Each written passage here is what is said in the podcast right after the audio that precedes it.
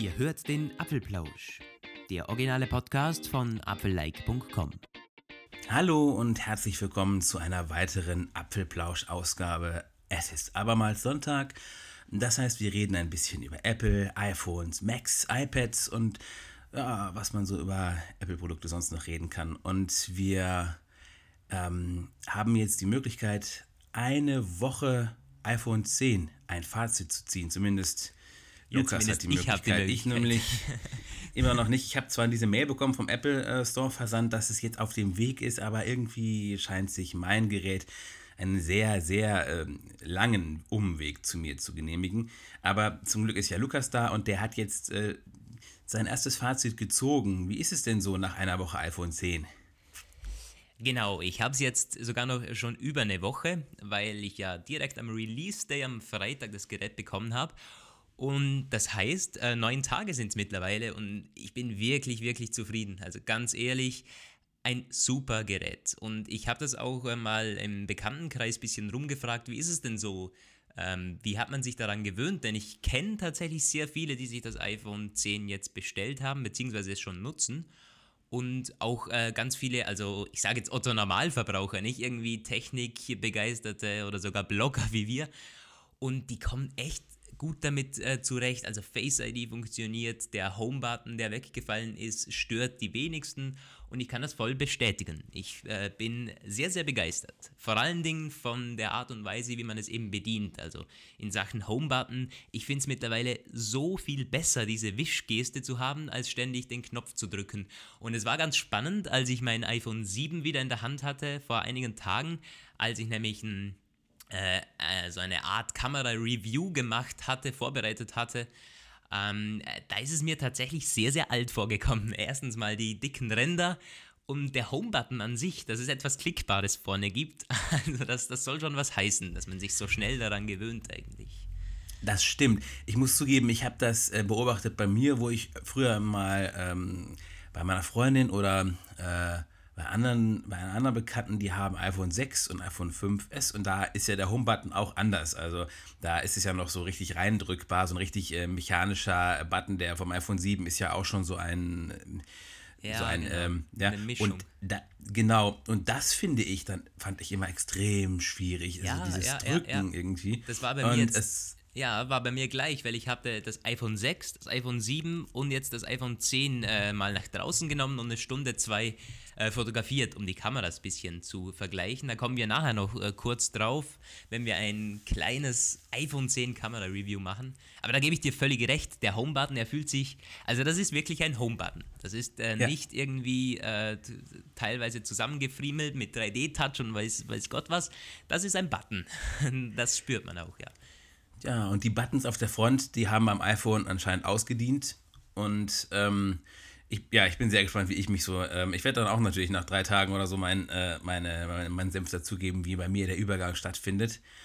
Ähm, wir haben gesehen, es gab schon einige Kuriositäten beim iPhone 10. Gerade du, wo du ja etwas winterlicher äh, wohnst, kannst darüber auch direkt berichten. Wir hatten ja ähm, so einige Nutzer hatten sich beklagt, bitterlich beklagt, dass ihr iPhone 10 Display aufgehört hat zu reagieren und dann umgehend einen Bezug zu den äh, stark gefallenen winterlichen Temperaturen hergestellt. Und es stimmt anscheinend, Apple hat es auch bestätigt, dass, das, dass der iPhone 10 Touchscreen zwischenzeitlich aufhören kann zu reagieren, wenn es kalt ist. Ist das äh, und das ist wirklich so, ja? Sagst du, kannst ja, du auch bestätigen? Ja, ja, leider ist das so. Ich habe es schon, ich kann es bestätigen und habe es schon zweimal bei mir erlebt jetzt in dieser Woche. Habe es auch im Artikel kurz erwähnt, dass wir es äh, leider bestätigen können. Und ich finde es ja spannend, dass Apple hier gar nicht äh, hinterm Berg hält damit, sondern einfach offen sagt, ja, das ist ein Problem und äh, wir werden es lösen. Und die beheben das tatsächlich mit einem Software-Update. Da bin ich ja auch gespannt. Also ich würde jetzt, hätte ja am Anfang getippt, das ist ein, das ist ein Hardware-Fehler. Das Display ist wohl nicht dafür ausgelegt. Apple gibt ja an, ja. die Benutzung sollte man über 0 Grad halten, also in Sachen Temperatur. Um, aber das, äh, naja, soll mit einem Software-Update gelöst werden können und ich schätze mal, iOS 11.2 wird da nachhelfen mhm. Ob das wohl irgendwas damit zu tun hat, dass bei diesem OLED diese organischen Kristalle einfrieren oder träge werden? Oder irgendwer hat auch schon ja. spekuliert, dass mit dem Temperat, dass mit diesem, dass es mit einem der Sensoren zu tun hat, dieser Abstandssensor oder so. ich frage mich halt auch, wie man das per Software patchen möchte. Genau, du, das, das, das wären ja alles hardware-technische Dinge, aber ja, wenn Apple das so sagt, ich glaube es jetzt mal und das wäre natürlich gut, weil es ist echt nicht angenehm, gerade jetzt im Winter. Wir, bei uns gibt es jetzt die ersten Tage mit Minustemperatur und natürlich äh, verzichte ich da nicht auf die Benutzung meines iPhones, auch wenn Apple das vielleicht ja. nicht gerne hat. Äh, das soll funktionieren. Ich meine, das Teil hat 1200 Euro gekostet und das soll funktionieren, selbst wenn es minus 5 oder minus 10 Grad hat. Ja, dann hoffen wir mal, dass Apple da bald und umgehend darauf reagiert und ihr lest es natürlich zuerst bei uns. also apropos winterliche äh, Temperaturen, bei uns hat es jetzt gerade mega angefangen zu stürmen und zu regnen, Menschenskind. Ich könnte jetzt mal einen Live-Test machen, ob das iPhone 10 Jahre draußen noch funktionieren wird. ähm, ah, ja.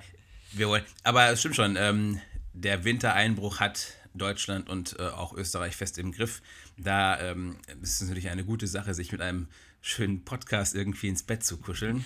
Natürlich, und wir wollen jetzt weitermachen und ein bisschen noch kurz über die Kamera sprechen, bevor wir zu zwei aktuellen Themen kommen. Ja gut, die Kamera ja, ist auch aktuell. Mal.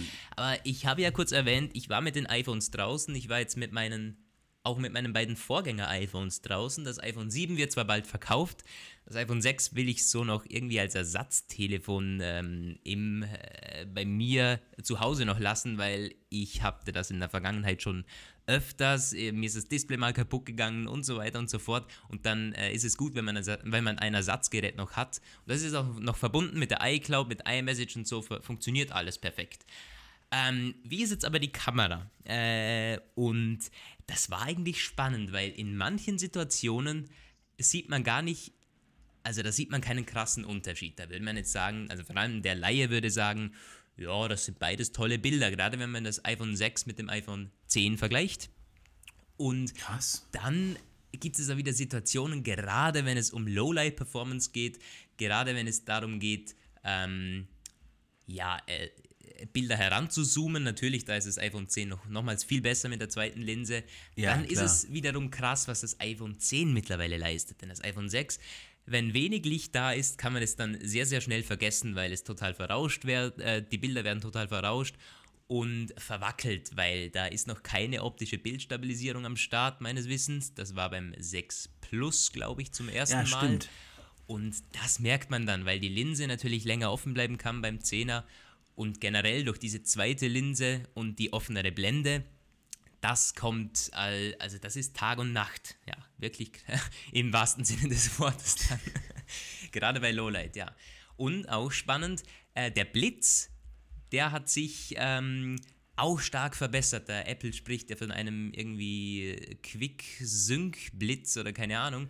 Auf jeden Fall soll der mit, mit einem es, es, es, es, ist auch wirklich krass, wenn man die Kamera mit Blitz auslöst und dieser Sync-Blitz ist aktiv, dann merkt man richtig, wie das da, also das äh, ist dann nicht ein Licht, das einfach aufgeht, sondern das flackert so. Und es bringt aber wirklich was. Die Bilder sehen natürlicher aus und man kennt es von den früheren iPhone-Blitzen, dass die oft überbelichtet sind und der Hintergrund dann fast gar nicht mehr erkennbar ist. Und das wurde jetzt sehr, sehr gut gelöst beim iPhone 10. Also auch da ein großer Unterschied zu den Vorgängergeräten. Und dann natürlich die Zoom-Linse. Also da bin ich, ich war echt überrascht. Das ist mein erstes iPhone mit Dualkamera. Und ja. was äh, das vor allem auch bei Dreifach- oder Vierfach-Zoom äh, noch hergibt, wirklich krass. Also das ist gerade, wenn man das damit eine Digitalkamera vergleicht und so, man fragt sich mittlerweile halt echt, ja, warum, äh, warum noch eine Digitalkamera kaufen? Da gab es ja diesen einen Typen, der ähm, Bilder von so einer Panasonic Lumix und iPhone 10 verglichen hat und dann irgendwelchen zufällig ausgewählten Betrachtern das gegeben hat und die sollten dann äh, entscheiden oder äh, raus, rauslesen, mit was für einem, äh, mit, mit, welcher Kamera das aufgenommen wurde. Und das hat, äh, ein, einige haben es nicht geschafft, teilweise ähm, es zu unterscheiden. Und ähm, das sind schon interessant. Ich, ich, überlege gerade, die technischen Daten einzuordnen. Ich glaube, beim äh, iPhone 6 Plus gab es eine Stabilisierung, aber auch nur für Videoaufnahmen und nicht für Bilder, oder? Ah, das, das, das kann sein, ja. Auf jeden Fall war das das erste iPhone mit optischer Bildstabilisierung. Ja. Dann kam das iPhone 6S, ich glaube aber, da war das auch wieder nur das Plus, das mit einer ja. leicht verbesserten OIS daherkam. Und beim iPhone 7 waren es dann beide Modelle. Genau, und das 7 Plus hatte dann eben noch dieses, diesen Portrait-Effekt. Äh, genau. Portrait ja, gutes, gutes Stichwort. Portrait Mode habe ich natürlich auch getestet. Portrait Lighting, ja, wie ist das und denn Portrait so, diese Lighting, Ja, es ist, ähm, es funktioniert gut, muss ich wirklich zugeben. Und ich war am, äh, am Anfang auch sehr, sehr skeptisch, als Apple das gerade auch ähm, im letzten Jahr mit dem iPhone 7 Plus vorgestellt hat weil auf den Marketingbildern sah das halt wirklich sehr, sehr gut aus und dann in den Tests eher weniger gut. Also so eine Spielerei eine Art, so eine Art wie Slow Motion, das nimmt man halt irgendwie am Anfang, um zu zeigen, wie toll das ist, aber im Endeffekt, hm, naja, äh, mhm. integriert es sich nicht wirklich in den Alltag. Aber mit dem iPhone 10 haben sie es doch ein Stück weit verbessert und gerade mit Personen, für das ist es ja auch gedacht. Ich meine, mhm. ähm, heißt der Portrait Mode, äh, funktioniert es sehr, sehr gut. Ähm, die Kanten sind teilweise etwas ausgefranst, also man kennt das natürlich von den teuren Kameras mit natürlichem Bokeh, dass es ein nahtloser Übergang ist. Da könnte Apple noch ein bisschen nachbessern und auch das Bokeh an sich könnte ein bisschen weicher sein für meinen Geschmack. Aber ansonsten ähm, echt cool, was mittlerweile möglich ist. Und mit diesem Portrait Lightning, dass man irgendwie den Hintergrund schwarz machen kann und die Person noch ein bisschen vorheben kann, funktioniert auch in den meisten Fällen sehr gut. Also, wenn es die Situation her ähm, wenn es sie erlaubt, gerade wenn irgendwie mehrere Personen zusammenstehen und man sowieso schon sagt, jetzt wird ein Foto gemacht, dann hat man auch die Zeit, diesen Portrait Mode zu aktivieren. Und das ist cool, die Option zu haben, auf jeden Fall. Das war ja beim iPhone 7 Plus so, dass das auch erst mit einem Software-Update gekommen ist. Ich glaube, das war iOS 10.2 ja, dass ich glaube, das, es war äh, gebracht hat. genau. Also bei diesem Portrait Lighting ist auch recht viel Software-Spielerei, glaube ich, dabei. Von daher kann man vielleicht auch davon ausgehen, dass es ähm, möglich ist, das, daran noch zu arbeiten unter iOS 11, mhm. weil es ja ähm, die Hardware die Voraussetzungen liefert, aber äh, die ganze Ergebnis, das, das ganze Ergebnis wird ja quasi in der Software erzeugt, wie ich das verstehe.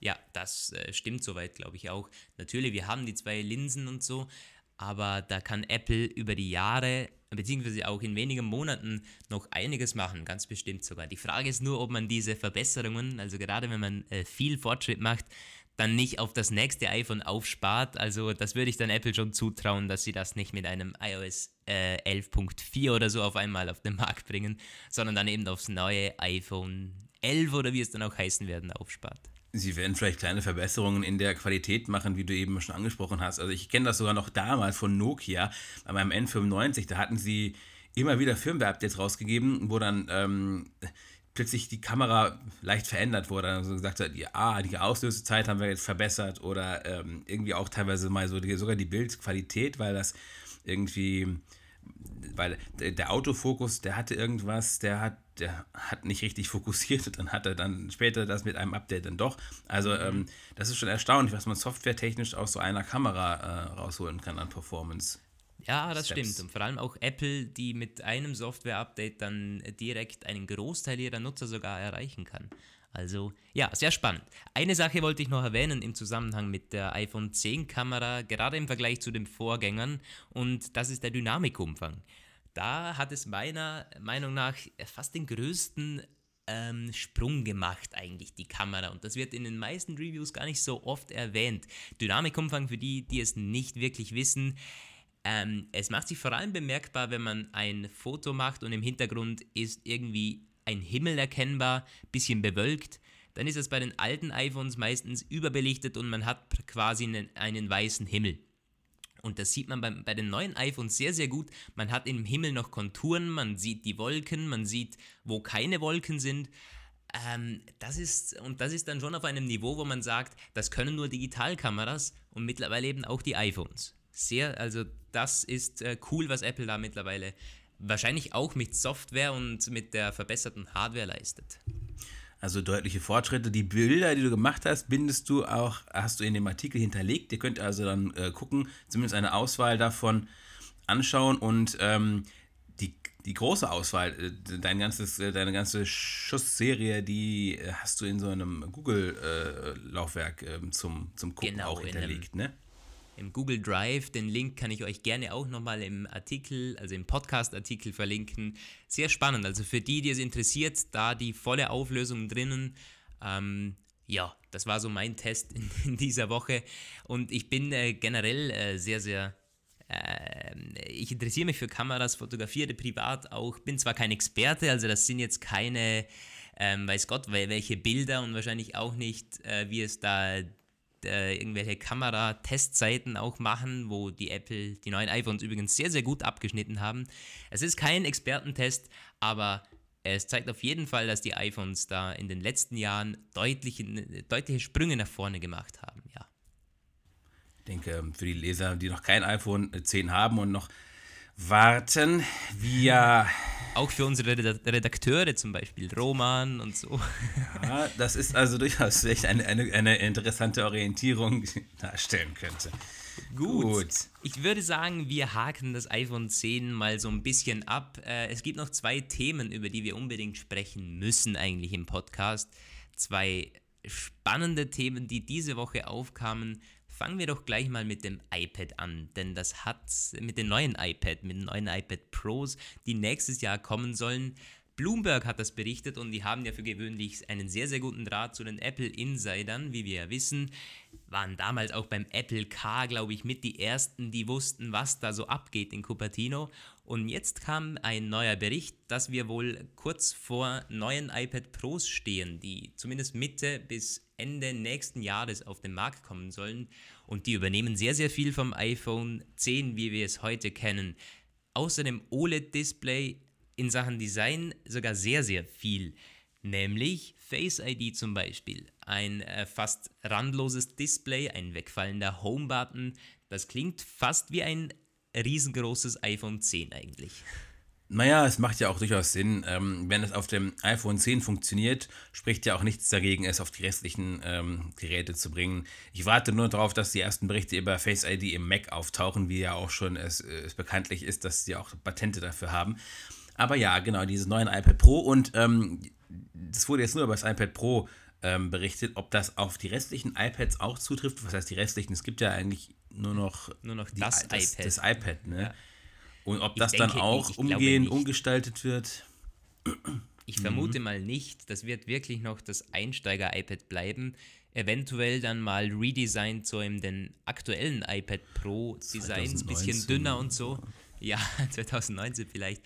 Aber da, da muss ja noch ein, ein Unterschied sein und damit könnte Apple die Pros auf jeden Fall nochmal eine ganze Ecke höher stellen und über dem iPad, über dem normalen iPad und damit auch den Preis irgendwie rechtfertigen. Klar, ich könnte mir vorstellen, die neuen Pros könnten nochmals teurer werden dann, wenn man dieses Mega-Display auf der Vorderseite hat. Und Es Face ist aber ID noch kein OLED-Display, ne? Nee, ist kein OLED-Display. Ähm, Also, das ist wohl auch schwierig sich, hinzubekommen. Man ist sich wohl nicht ganz sicher, aber eher nicht, schreibt ähm, Bloomberg. Und ich glaube auch nicht, dass Apple das hinbekommt, denn man muss sich vorstellen, die haben ja schon mega Probleme beim iPhone 10 mit der Produktion, mit der Massenproduktion und dann gleich solche 12 oder 13 Zoll OLED-Displays zu kreieren, hm, stelle ich mir schwer Das vor. kriegen die wahrscheinlich nie hin. Ich meine, äh, das ist, äh, wenn irgendwann LG soweit ist, dass äh, die OLEDs ausstoßen können, die Apples Anforderungen genügen, dann geht es vielleicht. Ähm, Mittlerweile ist das ja nur Samsung, die die Genau. äh, Qualität auch hinbekommen, die Apple will. Und Apple hasst es ja auch bekanntlich von Samsung so dermaßen abhängig zu sein. Also sie wollen grundsätzlich nie von irgendjemandem alleine abhängig sein, aber von Samsung ist es ganz besonders unschön. Und deswegen haben sie ja auch äh, sich bei LG nochmal finanziell mit einem ordentlichen Schluck aus der Pulle beteiligt, damit sie doch bitte endlich ihre Produktion in Ordnung bringen. Ähm, das könnte dann 2019 soweit sein. Interessant ist es auch deswegen, weil das iPad-Geschäft sich gerade jetzt erholt und ähm, wenn man es jetzt quasi mit einem neuen äh, Feature, mit einigen neuen Kernfeatures, das iPad Pro aufmöbelt, ähm, könnte das dem äh, iPad einem, im Tablet-Markt einen weiteren Schub geben. Ich frage mich sowieso, die Größe wird, also was wird, wie wird sich das auf das Display, auf dieses, äh, die Diagonale auswirken? Weil Ähm, Ähm, so so das- wie ich das verstanden habe, das ist nämlich eine gute Frage. Wird das Display größer oder wird das Gerät kleiner? Weil Ja. wenn, wenn, der Rahmen wegfällt, ähm, muss sich da was verändern. Und soweit ich das verstanden habe, setzt Apple momentan oder Apples Pläne setzen momentan ähm, voraus, dass das Gerät an sich kleiner wird. Dass wir also dieselben Displays haben, dann müssen auch die Apps nicht wirklich angepasst werden und äh, iOS läuft noch drauf und so. Und die Displays sind ja in, in Sachen Größe eigentlich echt okay. Nur wenn die Geräte dann noch kleiner werden können, also kompakter, besser zum Mitnehmen, äh, finde ich das fast mehr Vorteil als den einen Zoll oder so, den man da rausholen kann. Und das sieht Apple wohl ja. gleich. Also die Berichte besagen, dass die Display-Diagonalen wohl noch gleich bleiben werden, aber dass das Gerät eben an sich äh, kleiner wird. Interessant. Ja gut, ähm, das wie gesagt erscheint mir auch durchaus logisch. Dann soll auch ein neuer Apple Pencil ähm, an den Start kommen, ein überarbeiteter. Genau. Das ähm, ging auch, glaube ich, aus einem anderen Bericht wieder über, über, übereinstimmend hervor. oh Gott. Und ähm, das da ist auch eine spannende Sache. Also, Gibt es da, äh, da schon Details, was dieser neue Apple Pencil dann können soll? Nein, nicht so richtig. Keine Details. Ich habe mich nur gefragt, weil es gab zuvor ja auch Berichte, dass das iPhone irgendwann in absehbarer Zukunft Apple Pencil kompatibel wird. Eine Frage, die schon ganz oft gestellt wurde. Ich persönlich sehe da jetzt den ganz großen Nutzen jetzt nicht unbedingt, weil iOS selbst ist nicht darauf angewiesen, dass man irgendwas mit einem, mit, mit einem Stylus macht, zum Glück. Und ähm, auf einem iPhone zu zeichnen ist jetzt vielleicht auch nicht so ganz so das Ideale, aber es gibt anscheinend dafür eine Zielgruppe und es gibt auch einen Bericht, dass irgendwie ab 2019 aber auch erst iPhones mit Apple Pencil kompatibel sein werden. Und da damals stellte sich schon die Frage, ähm, wird da es irgendeine Abwärtskompatibilität geben? Wie wir Apple kennen, wird es das wahrscheinlich nicht. Wahrscheinlich muss man dann diesen speziellen Multi-Device-Stylus kaufen, diese Pencil-Variante. Und ähm, aber es könnte ja auch durchaus sein, ich halte das für im Rahmen des Möglichen, dass, wenn sie nächstes Jahr den Apple Pencil, was wäre das denn eigentlich? Zwei oder drei? Drei, ich glaube, oder? Gibt es schon eine zweite Generation? Ich weiß gar nicht. Ich glaube ich glaub doch schon, es, oder? Es, es gibt minimale Verbesserungen, aber die sind beim iPad selber meines Wissens, also nicht direkt im Pencil. Okay. Und also es wäre, glaube ich, die, die zweite Generation. Ja, ich auch nicht. Ich beschäftige mich nicht, mich, nicht, mich nicht damit. Gott, oh Gott. Ja. Ähm, weil ich, ich, ich brauche es nicht, ich bin kein Künstler und ganz ehrlich, auf dem iPhone, also du hast es schon angesprochen, naja, und vor allem, es muss dann auch irgendwo mehr Sinn machen, den mitzutragen, weil es ist beim iPad schon ein großer Minuspunkt, dass man den nirgends hinstecken kann oder magnetisch befestigen ja. kann. Ähm, das macht Microsoft mit dem äh, Surface zum Beispiel viel besser und auch Samsung mit den Note-Geräten, wo man den Stift einfach reinstecken kann. Also von dem her, ja. dann äh, müsste man da auch am, am iPhone-Design wahrscheinlich was machen. Oder zumindest, dass man ihn irgendwie ja. an, an, den Rahmen magnetisch äh, taggen kann oder so. Ähm, ja. ansonsten hat man nämlich das gute alte Problem, das Steve Jobs schon erkannt hat: Who wants a stylus?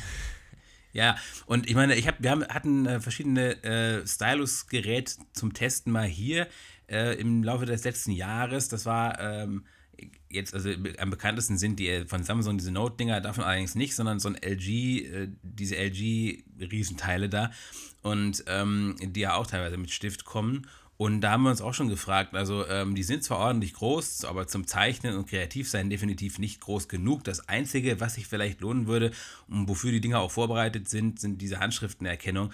Es gibt ja wirklich Leute, die wenn die dann einfach wie verrückt drauf loskritzeln wollen in so einer Notizen-App. Ähm, dafür bringt es vielleicht was. Diese Notizen sind dann zwar völlig unbrauchbar für irgendeine Form von Weiterverarbeitung, aber wie, egal, nur egal. Einige wollen das eben. Und ähm, ich glaube, das wäre so die Anwendung, die man auf einem auf einem iPhone hat, weil auch dieses, äh, also alle anderen Zwecke, die man sich so vorstellen könnte, gut, vielleicht noch in Fotos. Ich weiß nicht, ob das Sinn machen würde, in Fotos irgendwie rumzu, rumzumalen, aber. Jo, Bildbearbeitung stimmt, da ist äh, sicher was möglich, aber ansonsten in Sachen Produktivität sehe ich da gar nicht die großen Möglichkeiten. Man hat das auf dem iPad auf jeden Fall. Also da finde ich den Apple Pencil sinnvoll für eine gewisse Zielgruppe aber die ist da schon klein und noch viel kleiner auf dem iPhone. Also das ist sicher keine Priorität von Apple, jetzt den Pencil auf das iPhone zu bringen. Na, schauen wir mal. Auf jeden Fall, wenn das nächstes Jahr ein neues iPad gibt, dann überlege ich mir mal, ähm, ich habe mir ja irgendwie schon seit Ewigkeiten kein iPad mehr geholt, weil ich bei mir den Anwendungszweck überhaupt nicht gesehen habe. Aber vielleicht mache ich dann mal einen Neustart und probiere mal Produktivität wieder aus. Ja, ich, äh, das könnte ich mir auch gut vorstellen. Ich habe das R2 momentan zu Hause rumfliegen, verwende das jeden Tag, wobei auch nur eigentlich zum Konsum von Inhalten, keine Erstellung. Äh, für, der, für die Erstellung habe ich mein MacBook. Und gerade ja. wenn ich dann so sehe, der soll ja auch, die neuen iPad Pros sollen mit einem schnelleren Prozessor kommen, einem eigenen dedizierten Grafikchip, wie man das auch von den iPhones schon kennt, von den neuen. Und das klingt dann halt schon nach einem runden Gesamtpaket. Wenn es ein Redesign gibt und von innen auch ordentlich aufgemotzt ist, dann ist es natürlich eine große Verbesserung zu einem iPad Air 2, das sehr, sehr viele momentan wahrscheinlich haben werden. Man hat dann auch die Möglichkeit, ich meine, True Tone gibt es auch noch nicht auf dem Air 2. Das Display wurde ohnehin besser auf den Pros, also im Vergleich zum Air 2 wäre dann ein 2018 iPad Pro ein Riesensprung. Wird es vielleicht, True Tone, True Tone kommt dann auch, oder? True Tone gibt es ja. ja. jetzt schon auf den iPads, oder? Ähm, ja. und, aber nur auf den Pros. Also von dem her, äh, vielleicht verbessern die da noch irgendwo was. Aber ich, ich, ich meine, ich verwende True Tone am iPhone 10. Man merkt es auch teilweise, dass das Display einfach gelber wird, zum Beispiel am Abend. Aber keine Ahnung, ich weiß nicht, ob das jetzt so der große Vorteil ist. Ich müsste es vielleicht wieder mal deaktivieren und schauen, ob ich da was merke. Aber es ist, ja. es ist schon so, dass man es nicht bemerkt, aber vielleicht ist auch genau das das Feature, dass es eben natürlicher sich anfühlt. Ja, man, man weiß es nicht, man weiß es nicht. Ähm, wir werden es beobachten. Gut. Was haben wir denn noch so gehabt? Wir, genau, das iPad Pro können wir ja mittlerweile eigentlich auch abhaken. Da gibt es eben, aber auf jeden Fall sehr spannend und vielleicht ist es ja sogar, dass sich Roman und ich nächstes Jahr dieses iPad Pro kaufen werden. Mal sehen, es, es klingt auf jeden Fall spannend. Unser letztes Thema für heute auch wieder, das ist eigentlich das Spannendste. Wir wissen, dass Apple an einem Augmented Reality Headset arbeitet. Da gab es schon öfters Berichte und die äh, reichen eigentlich auch schon äh, zumindest zwei Jahre zurück, dass Apple da Interesse hat, Patente angemeldet hat und so weiter und so fort.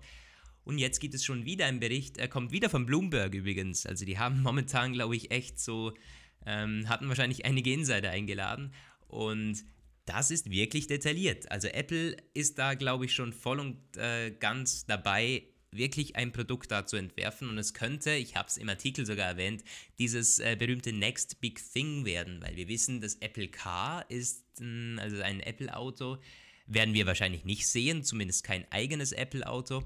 Und wenn man das jetzt so irgendwie die Rede ist ja von 2020, da soll dieses Augmented Reality Headset auf den Markt kommen und das würde so von der Timeline eigentlich passen.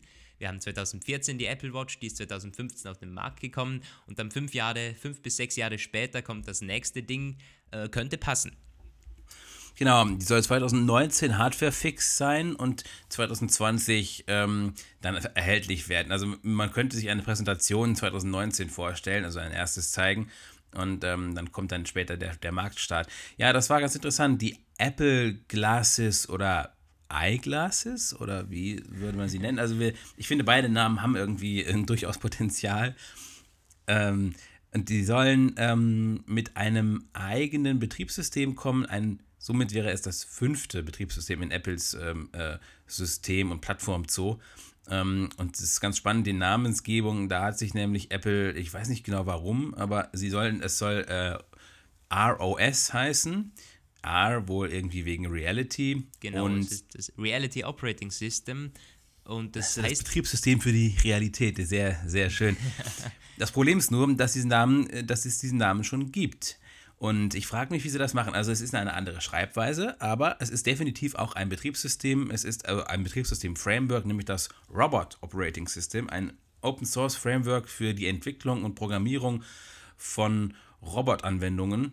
Und ähm, das gibt es schon seit 2007 oder so, auf jeden Fall schon ordentlich lange. Und es ist äh, eher, also es ist keine von den ganz großen Schwergewichten, aber es ist definitiv dieselbe Buchstabenfolge, nur ähm, das R ist nicht klein geschrieben, wie das in diesem, äh, bei diesem Apple-System wohl sein soll. Ob sich Apple da rauskauft oder noch einen anderen Namen verwendet, das finde ich schon mal spannend, weil das ist definitiv eine Interessenskollision. Ja, das stimmt. Äh, daran hatte ich jetzt noch gar nicht gedacht, ob, weil ich, ich weiß nicht, ob das dann im Endeffekt der richtige Name ist oder ob das nur so eine Art Decknamen ist. Dieses ROS weiß ja nicht, aber ich könnte mir nicht vorstellen, dass sie sich am Ende noch rauskaufen und so auf diesen Namen bestehen. Aber ich meine, Apple ist alles ja, zuzutrauen. Man weiß nicht, ähm, Apple, wenn sich die irgendwas, wenn die sich irgendwas vornehmen und dann wollen ah, sie auch ja. nicht ablassen davon. Also dass ich. Gut, aber es hat bei der Watch damals. Das stimmt, aber man hat äh, bei, bei, bei der Watch damals hat es auch nicht geklappt. Die sollte ja iWatch heißen. Das äh, hat sich dann mit Swatch, dem Schweizer Uhrenhersteller, ja, geschnitten und da musste man auf Apple Watch um. Ist eigentlich, jetzt wenn ich so sage, iWatch, das klingt doch irgendwie voll komisch, nicht? iWatch. Ja, aber wir haben damals so haben wir lange darüber berichtet. ja. In jedem Artikel stand immer iWatch und dann von einem auf den anderen Tag hieß es Apple Watch. Da gab es ja auch keine Namensgerüchte da. Es war dann einfach bei der Keynote Boom, das Teil heißt Apple Watch. Und es gibt ja diesen berühmten Versprecher von Tim Cook, der sogar in einem Interview von der iWatch gesprochen hat. naja. So Ja, aber, zu der ähm, Namensgebung. Es gibt, äh, ganz kurz noch anschli- anschließend, es gab durchaus auch einen anderen Fall, nämlich iOS. Da ist es auch, es gibt ein ähm, Betriebssystem auch, das auch iOS heißt und da ist das auch das i groß geschrieben und das ist ein Netzwerkbetriebssystem für Switches von Cisco und das besteht weiter fort. Und ähm, damals gab es zumindest ein wenig äh, Rangelei zwischen Cisco und Apple und ich glaube, es ist Geld geflossen. Ähm, das hat dann bewirkt, dass Apple weiterhin iOS sagen durfte und Cisco auch weiterhin iOS sagen darf. Und ähm, es wird auch insofern wahrscheinlich erst einmal keine ähm, äh, Missverständnisse auf breiter Front geben. Nur bei Netzwerk-Nerds und äh, Systemtonis, die ähm, noch nie ein iPhone gesehen haben, die könnten das eventuell mal irgendwann verwechseln. Aber ähm, es, ist, es gibt auf jeden Fall jetzt beide, beide Betriebssysteme mit äh, denselben Buchstaben. Das ist schon interessant. Ja, das stimmt. Vor allem, dass Apple darauf beharrt. Naja, mal sehen. Äh, das werden wir dann wahrscheinlich 2019, 2020 äh, darüber Gewissenheit haben. Denn dann soll die Keynote stattfinden. Zumindest ist das der aktuelle Plan. Und Bloomberg schreibt schon, das ist ein aggressiver Plan. Das kann sich Ja. durchaus noch in die Zukunft ein bisschen rauszögern. Wir kennen das auch, die Apple Watch, da hat man gesagt, sie kommt 2012 vielleicht schon. Äh, das hat man dann aber sehr, sehr schnell wieder vergessen. 2013 war dann so, hat man gesagt, okay, Kino könnte stattfinden, war auch nichts. Dann kam sie Ende 2014 und erst 2015 wurde sie verkauft. Also solche Dinge brauchen Zeit und die ziehen sich natürlich auch raus. Was könnte denn noch dann Teil der ähm, Apple Glasses sein? Das wurde auch so ein bisschen skizziert. Natürlich wird es ähm, gewisse, hat Apple schon gewisse Basisanwendungen, es ist äh, daran am Rumentwickeln. Es soll äh, Messaging, äh, es wird an Messaging-Apps äh, gearbeitet, an Karten-Apps und an so einer virtuellen Me Meeting Room Anwendung und 360 Grad Video Playback, das soll quasi zu diesen Haus-Apps gehören. Und ähm, es soll einen App Store geben, einen Reality App Store, wo dann die Entwickler äh, AR-Anwendungen einstellen können. Finde ich durchaus ähm, plausibel, macht Sinn, das so zu machen, einen weiteren App Store zu öffnen. Das ist ja quasi ja das, was diese App-Ökonomie und diese Apple-Ökonomie so am Laufen hält. Ja, und das ist bestimmt auch dann ein treibender Faktor für dieses äh, Augmented Reality Zeug. Denn ich bin ja immer noch so am äh, rumüberlegen, ob ich mir wirklich irgendwann so eine Brille kaufen würde. Ich meine, Tim Cook hat mal gesagt, das ist schon einige Jahre her zwar, aber er hatte gemeint damals, dass sich niemand eine Brille aufsetzt, der keine Brille benötigt. Ja, Mm. ich erinnere mich daran und ich glaube, da hat er nicht ganz unrecht. Ich meine, meine Freundin lacht mich jetzt schon die ganze Zeit aus, wenn ich mit meiner Uhr da ankomme. Ja, eben. und sie meint irgendwie schon. Und ich habe dann auch schon mich so gefragt, so werden dann irgendwie alle Fanboys ähm, künftig, haben sie ein iPhone, das brauchen sie als Schaltzentrale, dann haben sie eine Apple Watch, das zeichnet die Fitness auf und werden dann alle iPhone-Liebhaber zu Brillenträgern werden. Ja, mal sehen. Ich hoffe nicht, dass. Ähm, nee, ich hoffe echt nicht darauf. Und vor allem, das muss. Also, die Brille muss so einen krassen Mehrwert haben, damit man die wirklich im Alltag trägt. Und die muss auch gut aussehen und so. Also, da hat Apple. Muss ganze Arbeit abliefern und die äh, aktuellen Brillen, die es da gibt, sind. Naja, also, die würde sich niemand im Alltag für. Für ein paar Tage überhaupt anziehen trauen, würde ich jetzt mal meinen. Naja, ähm, spannend fand ich noch, äh, wie man diese Brille denn bedient. Da gab es Ja, genau. auch Details. Siri soll wohl einen großen ähm, Anteil daran haben. Natürlich, Sprachsteuerung macht immer Sinn. Dann könnte es Touchpads an den Seiten geben. Finde ich auch spannend. Sowas sollte endlich mal auf die AirPods kommen. Ja, absolut. Gibt es ja auch schon bei Konkurrenzmodellen, aber dass, dass es funktioniert und dass, es, dass das möglich ist, sehen wir bei der Konkurrenz, also kriegt man das auch hin. Ich glaube, die Google Glasses hat auch so eine Wischgeste am Ja, Brillenbügel ich gehabt. Auch, ja. Und Kopfgesten soll es geben. Das heißt, wenn man Was natürlich geil aussieht wahrscheinlich. Wobei ich mir vorstellen könnte, dass man das sehr, sehr, sehr, sehr gut umsetzen könnte. Nur bei ganz leichten Kopfbewegungen oder vielleicht Augenbewegungen, die man gar nicht wirklich erkennt, wenn man jetzt den Nutzer ansieht, aber das, das Headset erkennt es eben. Also ich glaube schon, so Kopfbewegungen stelle ich mir intuitiv vor eigentlich. Und ich glaube auch, dass man Ja. sich daran gewöhnen könnte, wenn man Aber, mh, mm, naja. Ich frage mich eher, ob wir uns daran gewöhnen, dass alle in der U-Bahn oder im Bus plötzlich wie Idioten ja, ja. sich mit dem Kopf irgendwas äh, rumwackeln. Also ich habe das jetzt eben mal so ein bisschen Zukunft grimassiert, äh, ja, vor, bevor, während wir reden darüber. Es muss ja einerseits, ähm, müssen diese Gesten ausdrücklich genug sein, um wahrgenommen zu werden und dürfen nicht irgendwie im ganz normalen Bewegungsspiel äh, des, äh, des, der der Kopfhaltung so untergehen. Und sie dürfen auch nicht so übertrieben sein, dass es eben völlig beknackt aussieht. Ich kenne das, es gab mal so einen Showcase von so einem Kopfhörer-Gestensteuerungsding. Das war einfach nur zu Demo-Zwecken. Da musste man immer, um einen Song zu skippen, die Zunge rausstrecken. Das war natürlich sehr übertrieben, aber ich denke, es wird schon irgendwie in diese Richtung gehen. Es, muss, es müssen, müssen Gesten sein, die man einigermaßen subtil machen kann irgendwie. Und man muss damit rechnen, dass, weil sich das ja dann auch verbreiten wird, vermutlich jeder Mensch, der um einen herum ist, sofort sieht, was man tut. Also ähm, es, das mit den Augenbewegungen, ähm, das ist, finde ich, viel ähm, wahrscheinlicher, dass Apple das versuchen würde. Das ist aber auch viel schwieriger umzusetzen. Mhm. Aber wenn man sich mal in der Science Fiction so ein bisschen umschaut, die Leute scrollen dann immer mit mit ähm, Blickbewegungen durch irgendwelche Listen oder durch Blinzeln werden irgendwelche äh, Aktionen ausgelöst. Ich glaube, bei der Apple, bei der iGlass, nein, Google Glasses konnte man durch Zwinkern ein Foto machen oder so. Ich glaube, das ist zwar noch schwieriger umzusetzen irgendwie als so eine ähm, äh, Sensoren-beschleunigungsbasierte äh, Kopfgestensteuerung, aber es wäre wahrscheinlich sinnvoller. Weil wenn du das Ding eh schon als Brille vor den Augen hast, ist es ja wahrscheinlich, es ist auch, ähm, es ist, wäre auch plausibler als irgendwelche äh, Gesten, Griff, Bügel, Streichel, äh, Sachen oder ja. auch Siri. Auch das ist etwas. Die Leute sind kaum dazu zu bewegen, mit Siri in der Öffentlichkeit zu sprechen und ja. die werden deswegen sicherlich nicht ein Gadget bringen, das äh, auf Siri-Steuerung äh, angewiesen ist in diesem Ausmaß. Ja, ich glaube auch, dass sich gesellschaftlich noch einiges tun muss, bevor sich so eine Brille tatsächlich durchsetzen könnte. Ich meine, bei der Apple Watch, es ist ähm, eine Brille, äh, ich sag's schon Brillen, Uhren sind bekannt und ich finde die Apple Watch äh, die wird, also ich, äh, unter Anführungszeichen gesellschaftlich angenommen. Ich, wenn, wenn jemand eine smarte Uhr trägt, okay, dann wird eben das Zifferblatt durch ein Display ersetzt. Äh, bei, den, bei den iPhones war es das gleiche und bei den Tablets ist, hat äh, vorher schon äh, eine Art Telefon und so gegeben, oder? Und das wurde einfach nur moderner jetzt. Aber eine Uhr, äh, eine Brille quasi mit Display auszustatten und, ähm, also, naja es muss dann ja auch geguckt werden, ich glaube, bei der Google Glass war nur ein Display. Das andere war ein normales, ja, durchsichtiges Ding. Ne? Stimmt. Weil sonst, wenn du das auf beiden Augen quasi hast, dann muss das schon sehr transparent sein, sonst laufen die Leute ständig vor Autos und so. Also, ich meine. also, wenn, dann muss es wirklich ein Produkt sein, dass man quasi auch. Also wirklich Augmented Reality. Man kann das Teil einmachen, dann öffnet sich so eine virtuelle Welt und die überlagert sich quasi mit der ja. virtuellen Welt. Und das kann man auch wieder ausmachen und zwar auf Knopfdruck. Aber dass man ständig da irgendwie sich so in einer virtuellen Welt, das wäre dann sowieso Virtual Reality natürlich. Ja. Aber ähm, es, gibt ja schon so Apps, ähm, so Foto-Apps, Messenger-Apps, die halt für die Generation Kopf unten sind. Ich glaube sogar witzigerweise dieser Post-Messenger in Deutschland, dieser SimsMe Messenger, der hat das. Der zeigt, während du auf der Tastatur im Messenger tippst, im oberen Bereich ein Foto von der Vorausansicht quasi, von der Rückkamera, ja, damit du ja, nicht ja. auf die Ampel gucken musst oder so. Also richtig schlecht. Aber ähm, vermutlich ist es dann genau so. Du kriegst dann so einen äh, Ausblick auf die Welt, damit äh, nichts Schlimmes passiert.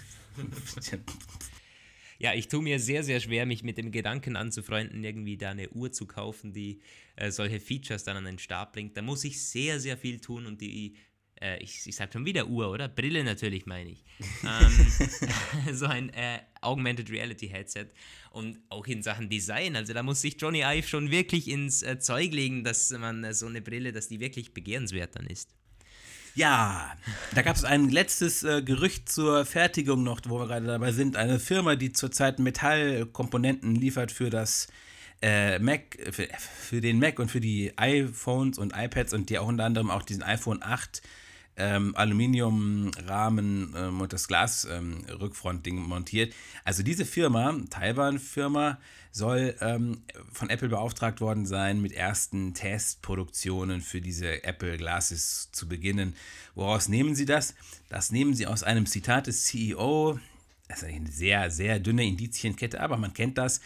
Und dann hat er gesagt, ja, also Augmented Reality Devices, die müssen super leicht sein und die, die, müssen am Körper einfach sich gut irgendwie anfühlen und so. Und das ist natürlich schon irgendwie eine harte Challenge, aber wir werden da irgendwie, wir machen das. Und ähm, nur weil sie auch Apple-Zulieferer sind, aber natürlich auch andere Kunden noch haben, haben dann Analysten gesagt, ah, das ist jetzt, Apple hat schon die erste äh, Probeproduktion an den Start gebracht. Naja, gut. Aber äh, wo du gerade sprachst von, es muss sich ähm, gut tragen, also das ist definitiv eine Herausforderung. Das war auch bei der Google Glass das Problem. Das Ding war irgendwie sofort leer nach kürzester Zeit und irgendwie auch für einige nicht so gut zu tragen wohl, weil es irgendwie schwer war und klobig, so habe ich zumindest gehört. Also da ist noch ein dickes Brett zu bohren. Ja, und vor allem das 2019 schon fertig zu bekommen, äh, nee, glaube ich nicht dran. Da soll es ja hardware-technisch fertig sein. Kann ich mir nicht vorstellen. Das wird sich 2020, wenn nicht noch darüber hinaus, äh, hinauszögern, wenn äh, meiner Meinung nach. Da muss ich, äh, wie ja. gesagt, gesellschaftlich viel tun, aber auch natürlich in Sachen Technik. Ich meine, es ist ja nicht so, dass man das jetzt mal schnell eben umsetzen könnte. Und Google hat gezeigt, es ist möglich, aber wir kennen das von Google, die machen oft solche Projekte, die praktisch dann hardwaretechnisch eben an die Limits der Zeit gehen, aber eben halt zeigen, was ist momentan möglich, aber was ist auch momentan noch nicht möglich. Und das hat die Google Glass äh, sehr, sehr gut, die Glasses sehr, sehr gut gezeigt. Ähm, es ist noch nicht äh, massentauglich, auf jeden Fall nicht. Und Apple wird sicherlich nichts rausbringen, das nicht völlig fertig und perfekt funktionierend ist, weil dann wäre es Apple nicht mehr Apple und äh, wir wären alle sehr enttäuscht.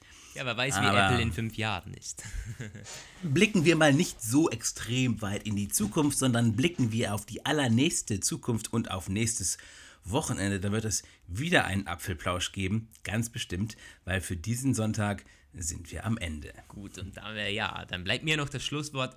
Ich hoffe, es hat euch gefallen. Natürlich Feedback wie immer gerne in die Kommentare. Äh, bei iTunes auch, das haben wir schon lange nicht mehr erwähnt. Wir haben mittlerweile, glaube ich, sechs, äh, sechs Kommentare oder so. Alle fünf Sterne immerhin. Wow, wow, also da könnt ihr auch noch gerne Feedback dalassen. Und ansonsten, ja, würde ich sagen, ich hoffe, wir hören uns nächste Woche wieder. Ciao, macht's gut und einen schönen Sonntagabend noch.